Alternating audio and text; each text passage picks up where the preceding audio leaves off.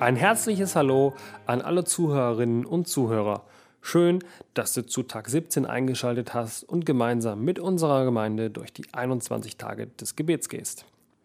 Heute möchte ich dich auf eine kleine Zeitreise ins Jahr 1989 mitnehmen.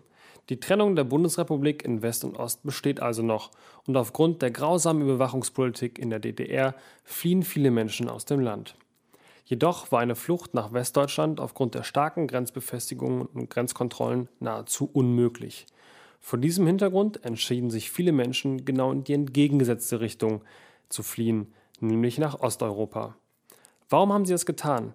Ihr Ziel war die westdeutsche Botschaft in Prag. Denn aufgrund des Völkerrechts herrscht auf dem Grundstück einer deutschen Botschaft im Ausland deutsches Recht. Kurzum gesagt, einmal auf dem Gelände konnten sie dort nicht mehr festgenommen werden und sie waren vor der korrupten Polizei in Sicherheit.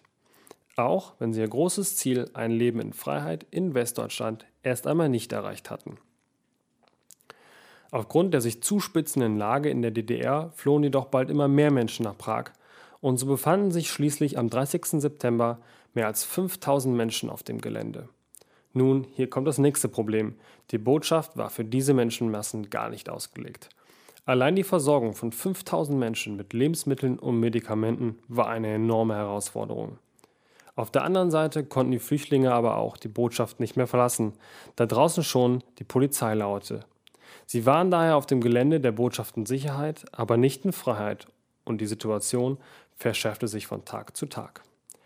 Hans-Dietrich Genscher, damaliger Außenminister, reiste nach Prag, um Verhandlungen mit den beteiligten Regierungen zu führen. Am Abend des 30. September trat er vor die Menschen und den Live-Ausschnitt hören wir uns jetzt einmal an.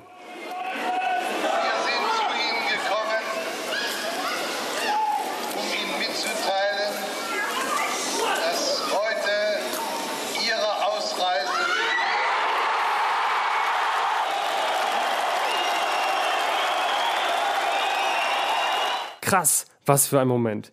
Im Jubel der Menschenmassen sind die entscheidenden Worte von Genscher kaum zu verstehen. Dass heute ihre Ausreise möglich geworden ist. Er teilt ihnen hier also mit, dass ihr Ausharren ein Ende hat und die flüchtenden Menschen ihr großes Ziel erreicht haben. Eine sichere Reise nach Westdeutschland und ein Leben in Freiheit. Und ähnlich wie Genscher mit einem Auftrag nach Prag gereist ist, so haben wir auch einen Auftrag. Er steht in Lukas 4, Vers 18 und 19 Neue Genfer Übersetzung. Der Geist des Herrn ruht auf mir, denn der Herr hat mich gesalbt. Er hat mich gesandt mit dem Auftrag, den Armen gute Botschaft zu bringen, den Gefangenen zu verkünden, dass sie frei sein sollen, und den Blinden, dass sie sehen werden, den Unterdrückten die Freiheit zu bringen und ein Ja der Gnade des Herrn auszurufen.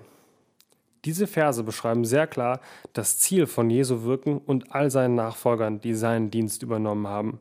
Damit sind du und ich angesprochen. Den Armen die gute Botschaft zu bringen, wobei hier mit Armen nicht nur finanziell arme Menschen gemeint sind, sondern eben auch die Menschen, welche noch nicht von der Gnade von Jesus gehört haben. Den Gefangenen zu verkünden, dass sie frei sein sollen.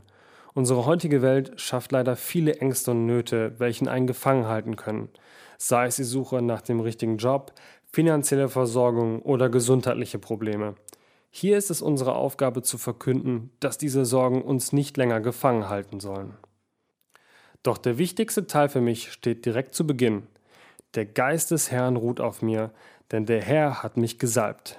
Hier beschreibt der Prophet Jesaja, dass wir ausgerüstet wurden von Gott mit dem Heiligen Geist, um seinen Auftrag zu erfüllen. Als Nachfolger von Jesus bist du ausgerüstet worden, um seinen Auftrag zu erfüllen. Wenn du dich schon einmal während des Sonntags oder irgendwann anders gefragt hast, wie soll ich das eigentlich alles schaffen? Mit dem Job, der Familie und dann auch noch Kirche? Hier ist die Antwort. Der Geist des Herrn ruht auf dir, denn der Herr hat dich gesalbt. Und dadurch wirst du befähigt, die frohe Botschaft zu verkünden. Sei es, indem du Sonntag hilfst, einen Gottesdienst zu ermöglichen, sei es, indem du dazu beiträgst, dass Menschen unsere Kirche ihr Zuhause nennen, oder indem du unter der Woche etwas organisierst und planst. Auch Genscher hatte 89 einen Auftrag und auch er wurde für diesen ausgerüstet. Und obwohl es schwierige Verhandlungen waren, hat er sein Ziel erreicht.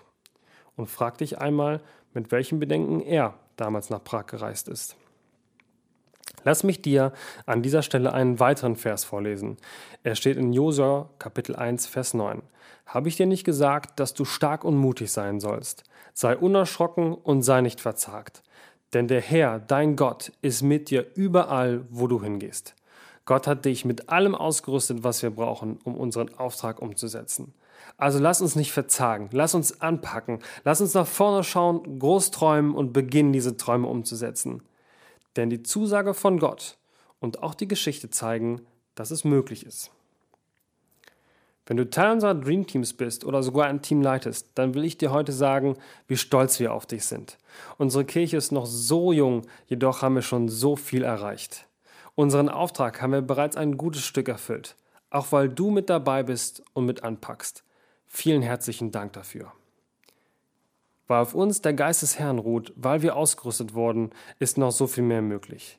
Ich möchte dich heute ermutigen, in deiner Leiterschaft den nächsten Schritt zu gehen und den Auftrag, welchen wir erhalten haben, noch ein Stück mehr umzusetzen. Die 21 Tage des Gebets sind eine perfekte Möglichkeit, den nächsten Schritt im Gebet herauszufinden. Morgen bereits findet in unseren Büroräumen unser Herzschlagabend ab 19 Uhr statt, wo du uns als Kirche besser kennenlernen kannst. Und denk immer daran, der Geist des Herrn ruht auf dir.